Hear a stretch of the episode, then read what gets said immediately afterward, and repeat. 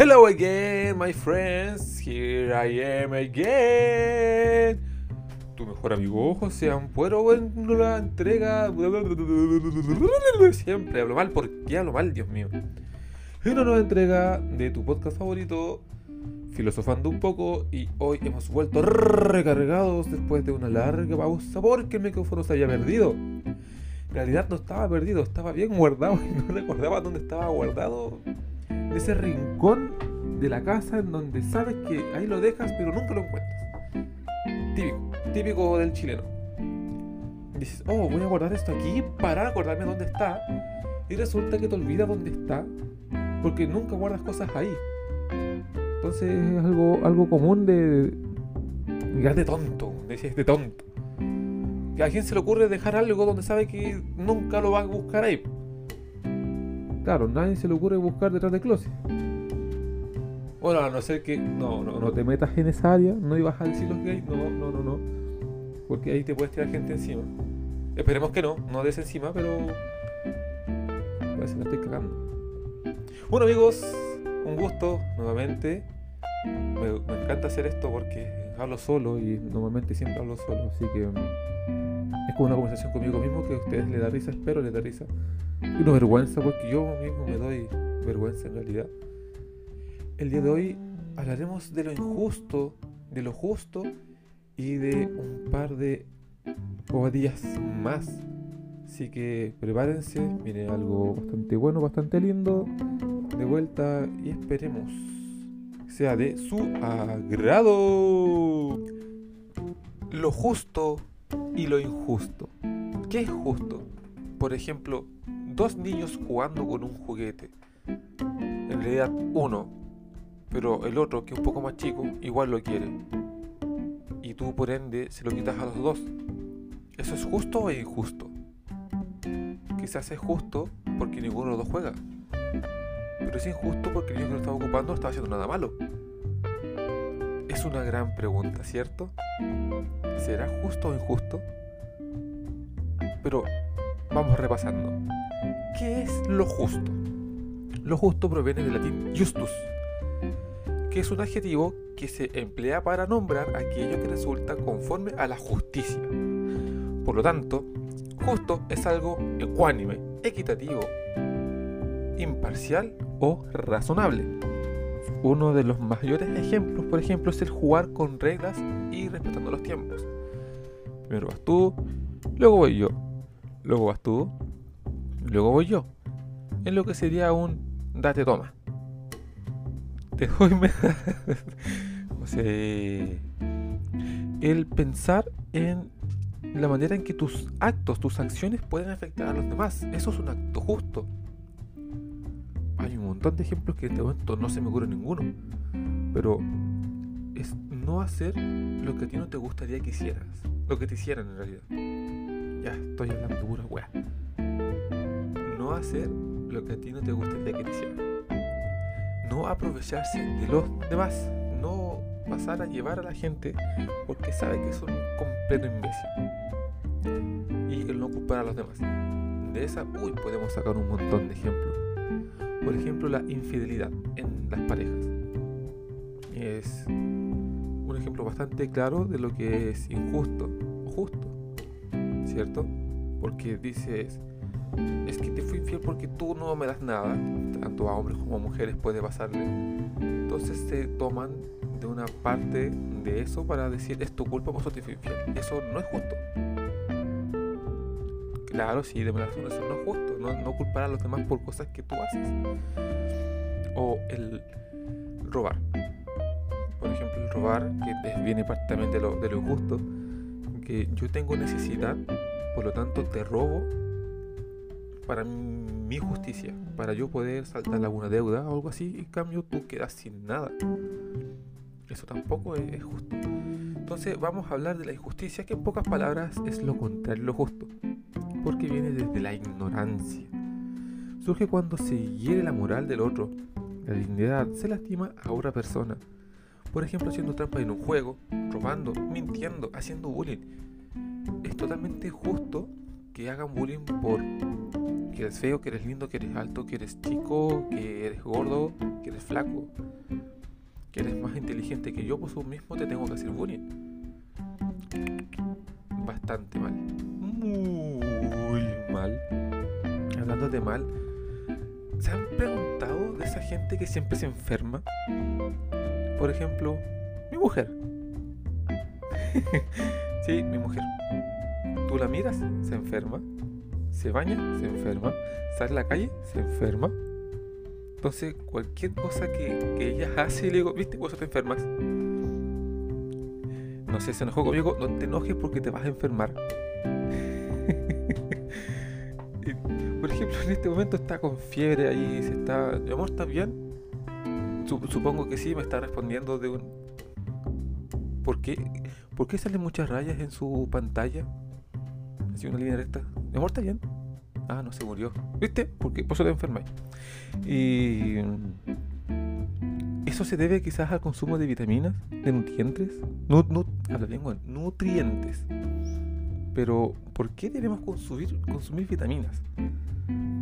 Bueno, porque las vitaminas son necesarias para el funcionamiento celular, no para tu teléfono, sino que las células que llevamos dentro, el crecimiento y el desarrollo. Sin estas, el cuerpo produce glóbulos rojos, que son demasiado grandes y que no trabajan adecuadamente porque reducen la capacidad de, llegar, de llevar oxígeno. Producen fatiga, falta de aire, mareos, pérdida de fuerza, etc. Por lo tanto, te enfermas enfermas mucho. Por eso es necesario eh, el consumo de vitaminas.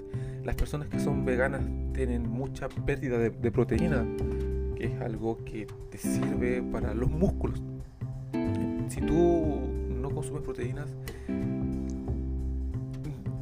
podríamos decir que la membrana tienen los músculos se va rajando. Por lo tanto, el consumo de proteínas es bastante necesario. Así que también lo que puedes hacer es consumir suplementos alimenticios. Recuerda siempre consumir tus vitaminas. Y como soy una persona que se pregunta cada tontera, me puse a pensar el otro día en las ballenas. Todos sabemos que las ballenas son animales mamíferos grandes, realmente muy grandes, gigantes, pero son mamíferos en sí que son acuáticos. Tienen pulmones, por lo tanto salen a respirar afuera. Cuando salen del agua es bastante lindo, ¿cierto? Por ejemplo, mi papá cuando se está bañando se da vuelta, parece un tiburón, tiene la nariz tan grande que la gente lo confunde. Y un chiste malo. Entonces, esa gente que, que van a disculpar los, morenos, pero esa gente morena, que es grande y gorda, como mi tío, bueno, era mi primo, la otra vez yo lo confundí con un lobo marino. dije, un lobo marino en la orilla de la playa. Y me dijo, no, soy yo. ¿En qué estaba? La, la, ballenas, las ballenas. Cierto que tienen un hoyo que, que es donde respiran pero ¿cómo será el hoyo donde hacen caja, Dios mío? ¿Qué tamaño deben hacer esas cosas? Como el deporte de una persona, ¿no? Yo creo. Y la forma de tomar leche, ya que son mamíferos.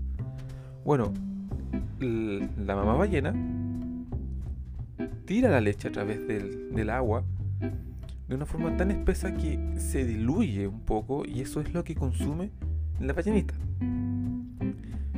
Pero ¿qué pasa con los ornitorrincos? esos animales que son totalmente exóticos, que muy poco se habla de los ornitorrincos. Sabemos que son mamíferos, pero que son ovíparos, por lo tanto nacen de huevos. Tienen patas y tienen aletas y tienen de pato. Y además las mamás ornitorrincos no tienen eh, tetas por así decirlo. Se me fue la palabra, se me fue el nombre. Eso se le llama pechos, en realidad. Sí, no son. no tienen glándulas mamarias. Ahí está, glándulas mamarias. Hoy el otro día hablando de eso se me olvidó el nombre de mi hija. Tengo tantos nombres en la cabeza que empecé, oye, tú, tú, tú. Decía yo, sí, ven para acá. ¿Cuál es tu nombre? Papá, me llamo Ali. Ah, tú, sí, ven para acá. Lo que pasa es que uno tiene tantos nombres en la cabeza que hasta se olvida. Pero volvamos a los ornitorrincos. Las mamás ornitorrincos no tienen glándulas mamarias. No, no tienen. Por lo tanto, sacan su leche del estómago. Tienen unas cositas tan chiquititas que se pueden tomar como pezones, pero que extraen su leche a través de las tripas. Y de eso se alimentan los ornitorrincos entre los 3 a 4 meses desde que nacieron. Porque recuerden, la mamá ornitorrinco pone el huevo y a los 10 días sale el bebé ornitorrinco. Y así puedo seguir hablando mamadas Mary Jane. Y bueno, lo justo y lo injusto, lo moral e, y lo inmoral. Hablando de, de ética y moral, bueno, esa película, El Señor de, las Moscas, es alguna cosa pero bastante espectacular. Una película totalmente recomendable para personas poco sensibles como yo. Voy hablando poco sensible, no sé qué me pasa, tengo que ir a un psiquiatra porque veo películas de terror y me río. Mucho que la gente me mira como enfermo. Bueno, lo estoy. Pero es algo que me preocupa. No puedo ver películas de terror con personas a mi alrededor porque me toman como un psicópata. Yo sé que más de uno que le pasa exactamente lo mismo, amigos. Hagamos un club de la gente que se ríe cuando ve películas de terror. La parte más tenebrosa. Por ejemplo, en esa película de este payaso Terrifier. Una película con mucha sangre, con muchas partes en la que te, te puedes hasta desmayar con tan atrocidad que hace ese, payaso. Yo creo que entre ese y el payaso It, este no, este le gana por, millones. Y, la parte de cuando parte a la mujer en dos, te juro, fue una carcajada, una risotada de, comienzo fin, pero de, nerviosismo. No sé, no me puedo asustar. No, no, no me puedo asustar. lo justo, lo justo, lo moral, lo moral. Retomando. Ya me acordé, El Señor de las Moscas. El Señor de las Moscas es una película tan buena que toma a un grupo de niños que, que, como tipo náufrago terminan parados en una isla aparentemente desierta en donde se hace dos bandos. El bando 1 comandado por el niño que hace que todos trabajen, que todos aporten y que viven prácticamente como de las cosechas, sacan fruta de los árboles, todos aportan y el grupo de los cazadores que solo quiere cazar y matar. Entonces comienza una matanza entre ellos. El grupo 1 busca la manera civilizada de salir adelante de ese lugar para que todos puedan llegar a sus casas sanos y salvos. Pero el grupo 2, al tomar una iniciativa más violenta, termina matando de formas atroces, de unas formas tan abominables a estos niños del grupo 1 que, que matan a, jabalí y le ponen la cabeza como en una estaca tipo Black Tepes. Y eso sí, mosca, por eso sí de las moscas. Bueno, ahí les conté un poco la película, un poco de spoiler, pero una película que te puede alucinar en tanto ética y moral. Y eso amigos, tengo muchas más preguntas que hacer, muchas más huevadas que hablar. Este soy yo, su amigo Pepe, solamente filosofando un poco. Comparten este podcast por favor, denle seguir, denle me gusta, lo que sea, porque está saliendo en Google Podcast, Spotify y Amazon Music. Así que un saludo gigantesco a todos por allá, desde Antofagasta, Chile. Nos escuchamos en la próxima con más preguntas, quizás ya un poco menos filosóficas, pero absurdas, por supuesto. Un gusto y adiós.